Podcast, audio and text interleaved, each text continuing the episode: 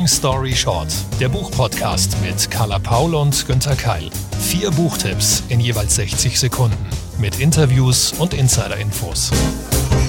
Ich finde ja, es riecht mehr und mehr nach Sommer, nach Urlaub, der so langsam kommen könnte oder sollte, nach Urlaubslektüre selbstverständlich auch und nach noch mehr Auszeiten, die man sich nehmen kann.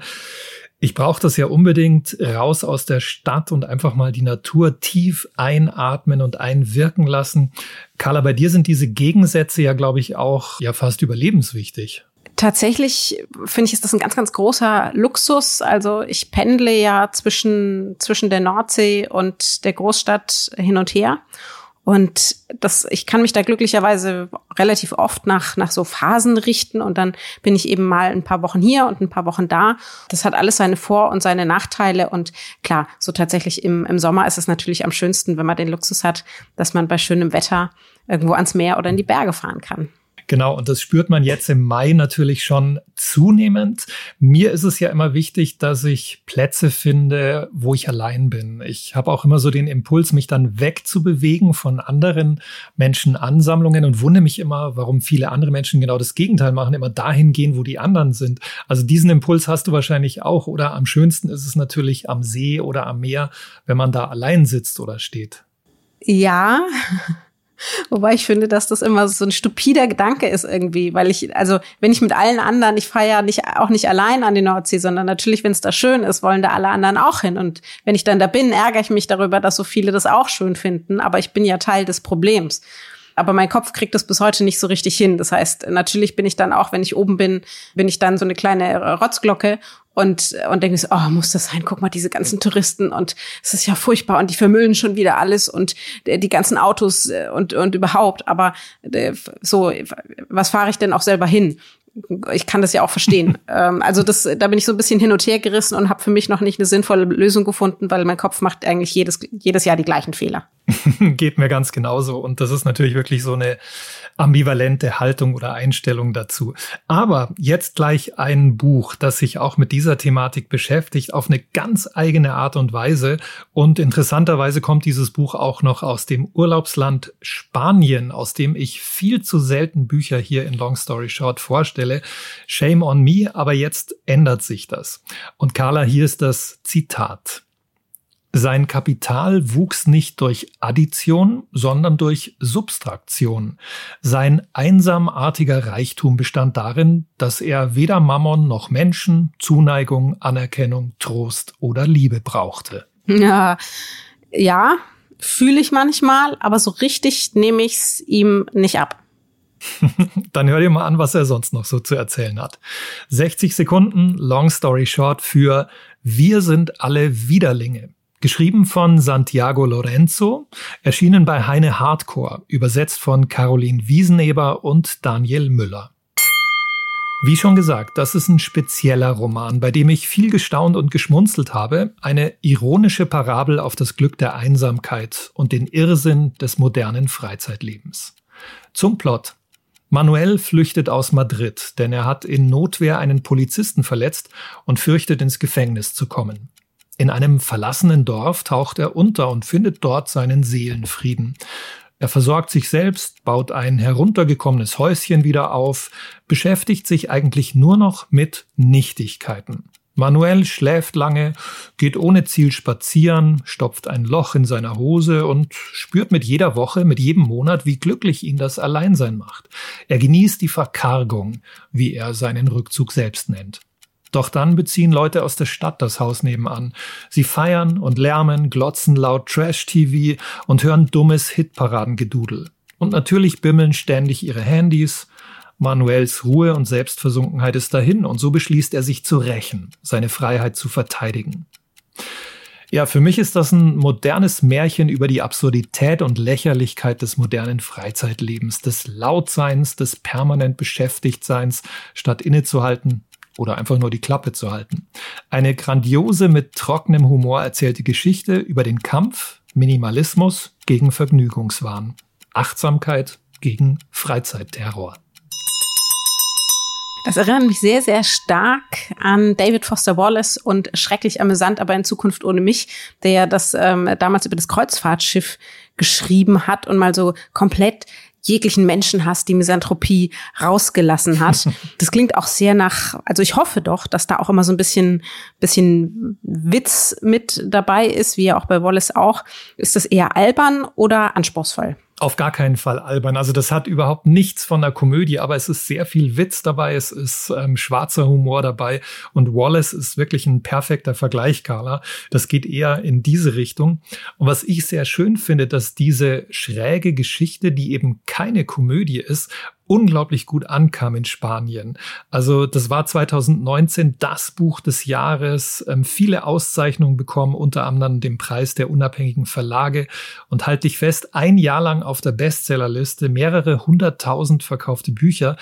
Das zeigt schon, dass es eben nicht nur Außenseiterliteratur ist, obwohl es um den Außenseiter in diesem Buch geht. Aber bleibt es denn die ganze Zeit so, sagen wir mal, pessimistisch?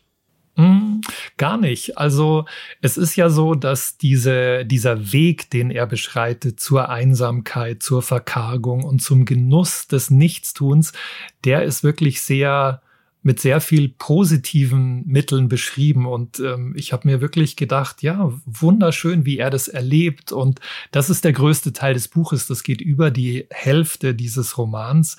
Und das ist alles sehr positiv. Ja, dann wird's natürlich ein bisschen spannend und dann gibt's wirklich Kampf und dann gibt's ähm, ja diese Rachefeldzüge.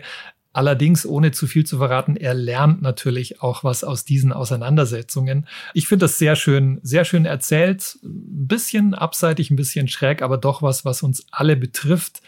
Ja, ich fürchte, der Titel wir alle sind Widerlinge. Hm, das sind wir halt alle auch mal. Und Carla, du hast ja auch gesagt, dass du auch manchmal dann reflektierst, wie du in der Freizeit bist. Ja, wir kommen da nicht raus. Wir alle sind Widerlinge von Santiago Lorenzo und wir gehen von der männlichen Innenwelt des Manuel zur weiblichen Innenwelt der Ines. Hier mein Zitat. Die Uhr tickt. In der Küche wächst kein Gras. Der Boden ist kahl und unbemoost. Zwei Vierecke sind in die Wand geschnitten. Ich blicke durch das rechte, alles ist hellgrau, schmutzweiß. Wenn ich lang genug warte, kann ich eine Taube vorbeifliegen sehen. Auch sie, grau. Das Leben spielt sich so viel tiefer ab. Hier oben nur der leere Himmel. Puh, wie schön. Fällt mir schwer, da irgendwas Schlaues dazu zu sagen. Die Sprache steht für sich ganz toll geschrieben, finde ich. Und Carla, ja, du hast mir dieses Buch geklaut. Ich jetzt auch nein, nein, nein, nein, nein, nein. also, wenn ich überlege, was ich dir in den letzten Monaten schon alles überlassen habe an großartiger Literatur, ja, dann äh, war mir das durchaus gegönnt. Aber ja, wir sagen es ja dann immer dazu, weil es ja eigentlich das ist ja nochmal eine extra schöne Auszeichnung, wenn wir über einen Autor oder eine Autorin sagen können, wir haben uns um dich gestritten. Genau, das ist ganz wichtig und gegönnt ist es dir auf jeden Fall, Carla, aber weißt du, es tut echt weh. mi, mi, mi. Okay, also wir haben ja noch gar nicht gesagt, um wen es sich handelt. Ich verrate nur auch noch ganz kurz, weil es mir auch so gut gefallen hat, habe ich es schon letztens in meiner Literatursendung bei Ego FM empfohlen. Und ja, Carla, mehr jetzt von dir, oder? Genau, also es ist, wir haben es schon äh, beschwärmt, sozusagen ein Buch, mit dem für mich alles zusammenpasst, Titel, Cover, Umsetzung. Da hat das, das Lektorat aus dem, aus dem Wunderraum Verlag, liebe Grüße an Maike Beermann, neben dem von mir schon so umschwärmten Titel von Jaka Kupsova mit in diesem Fall Cornelia Achenbach wieder einen großen Schatz gehoben. 60 Sekunden, Long Story Short. Nachtwanderung von Cornelia Achenbach, erschienen im März 2022, gebunden im Wunderraum Verlag. Ines und Kirsten, sie wachsen zusammen auf, sie werden beste Freundinnen, sie sind unzertrennlich. Bis Kirsten nach einer Nachtwanderung geht wie ein Geist zerschneidet sie das enge Band und ist weg. Ines verbindet diese Trennung nie. Sie wird erwachsen, sie hat erst einen Mann, dann kommt ein Kind dazu, aber nichts scheint an die damalige Beziehung heranreichen zu können. Bis sie auf einem Klassentreffen nach 20 Jahren wieder auf Kirsten trifft. Nach ihrem Debütroman, darüber reden wir später, thematisiert die Journalistin und Autorin nun die verschiedenen Leben zweier Frauen, die trotz jahrelanger Trennung für immer verwoben bleiben. Ihre nüchterne Sprache trifft ein doppelt und dreifach. Sie findet genau die richtigen Worte für die Gefühle in den tieferen Schichten, die, die wir sonst so gut verdrängen. für Prägung, Verbindungen, Freundschaft. Eine literarische Nachtwanderung durch dunkle Erinnerungen und Gedanken. Immer wieder blitzt das Licht, denn vielleicht, vielleicht ist ja eben doch alles ganz anders. Hm. Ja, stimmt genau. Und ähm, du hast das sehr treffend formuliert. Äh, danke auch, dass du die Sprache schon mal angesprochen hast, die nüchterne Sprache. Das hat mir sehr gut gefallen. Das hat diesen ja, diesen intensiven Dreh eigentlich nochmal verstärkt. Und Carla, ging es dir auch so? Ich fand auch, dass es so überraschende Momente gab. Also ich habe manchmal gedacht, okay, äh, krass, jetzt entwickelt es sich in die Richtung, damit habe ich nicht mhm. gerechnet. Ich, ich fände es auch ganz schwierig.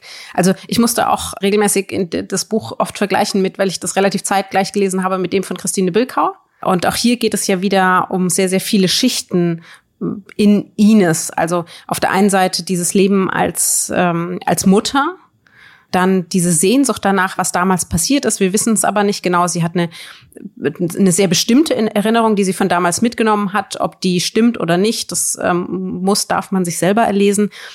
Kirsten, diese Freundin, diese vorherige Beziehung, die hängt immer, man sieht das auch auf dem Cover, wie so ein, wie ein Schatten praktisch über ihrem ganzen Leben. Das ist sehr, trotz dieser einfachen Sprache ist die Handlung so komplex. Also ich fand das auf ganz, ganz Ebenen, wirklich vielen Ebenen wirklich sehr besonders und auch die, die Nachtwanderung ist nicht nur ein Handlungspunkt sozusagen, sondern das Wort steht ja auch eigentlich für ihr ganzes Leben. Genau, und dafür braucht Cornelia dann, ich blätter gerade nochmal nach, wirklich nur knappe 300 Seiten, die sogar auch sehr schön gestaltet und gedruckt sind. Also das ist gar nicht so viel Stoff in Worten, aber wie du gesagt hast, der Inhalt ähm, ist sehr komplex.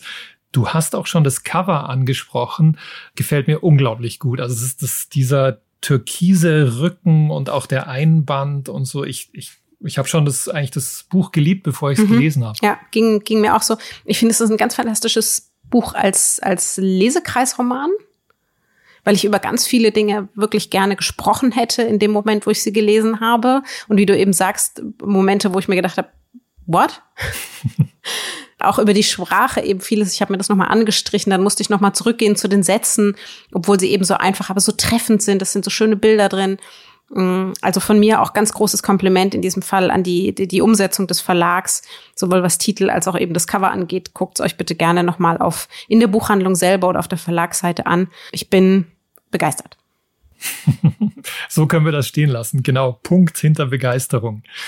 Ich habe auch einen Backlist-Titel dabei, ganz klar. Und das ist eine Autorin aus den Vereinigten Staaten. Jennifer Niven All die verdammt perfekten Tage, erschienen bei Blanc Vallée, übersetzt von Alexandra Ernst. Violet und Finch sind zwei amerikanische Teenager, zwei Außenseiter, die mit der Dunkelheit in sich selbst kämpfen. Eines Tages stehen sie zufällig nebeneinander auf einem Glockenturm. Beide blicken in den Abgrund und beide überlegen, ob heute vielleicht ein guter Tag zum Sterben sein könnte. Zum Glück entscheiden sie sich gegen einen Suizid und freunden sich an. Finch merkt, dass er bei Violet wirklich er selbst sein kann. Und Violet lernt durch Finch jeden einzelnen Augenblick zu genießen. Denn Finch, das ist einer, der ständig aktiv ist, sich vornimmt, auch mal verrückt zu sein, ohne Handy die Natur zu genießen, zum Wandern und Schwimmen zu gehen. Ja, und so reist er Violet mit seiner guten Laune mit. Tragisch jedoch, dass Finch noch eine andere Seite hat, eine unerreichbare, dunkle, und tatsächlich ist er viel gefährdeter als Violet. Kann sie ihn noch erreichen? Kann er seine Depression in den Griff kriegen? Jennifer Niven verbindet gekonnt Leichtigkeit und Tiefe. Sie dokumentiert die Gefühlslagen der beiden traumatisierten Teenager und schreibt ihre Kapitel abwechselnd aus deren Perspektiven und im Countdown bis zum Schulabschluss. Hochspannend und dramatisch. Das klingt wirklich sehr, sehr spannend, aber auch sehr emotional. Bei dem Thema Suizid bin ich immer relativ vorsichtig. Glaubst du, es braucht eine ähm, Triggerwarnung? Also wenn ich vielleicht anfällig bin, gerade in, in einem emotionalen, in der emotionalen Phase oder auch in einer eben äh, depressiven Phase, würdest du eher zu oder eher abraten? Fühle ich mich verstanden oder vielleicht sogar getriggert? Kann passieren, wirklich. Äh, gute Frage.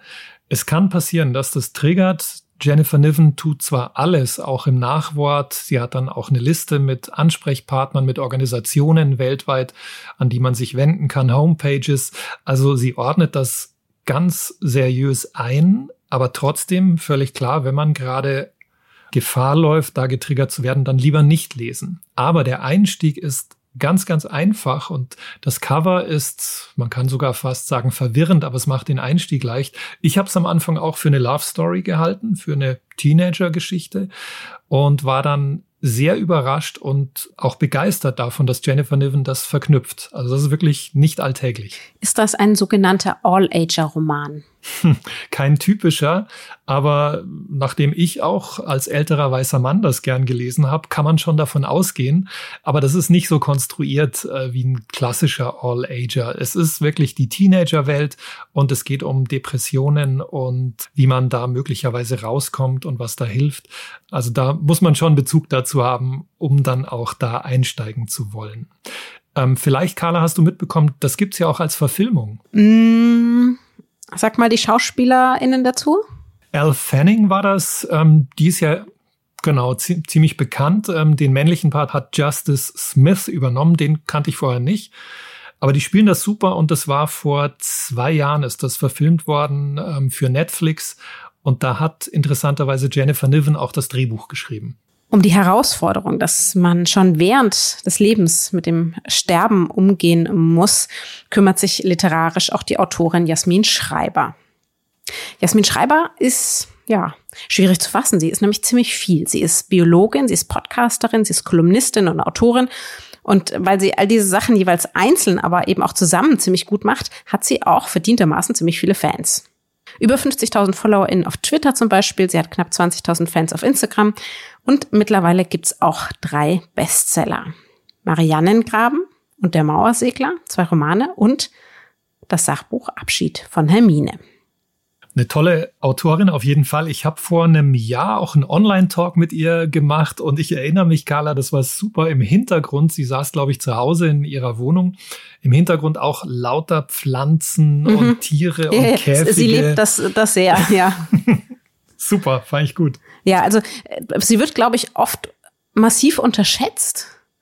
Ähm, und ich hasse es. Das ist wieder einer von den Fällen, glaube ich, wo sie ganz oft einfach nur auf sozusagen die Reichweite reduziert wird im Sinn von, ach, das ist so eine Influencerin, das ist so eine Bloggerin, aber die hat richtig, richtig was auf dem Kasten und kann, finde ich, auch sehr gut schreiben. Nicht nur belletristisch.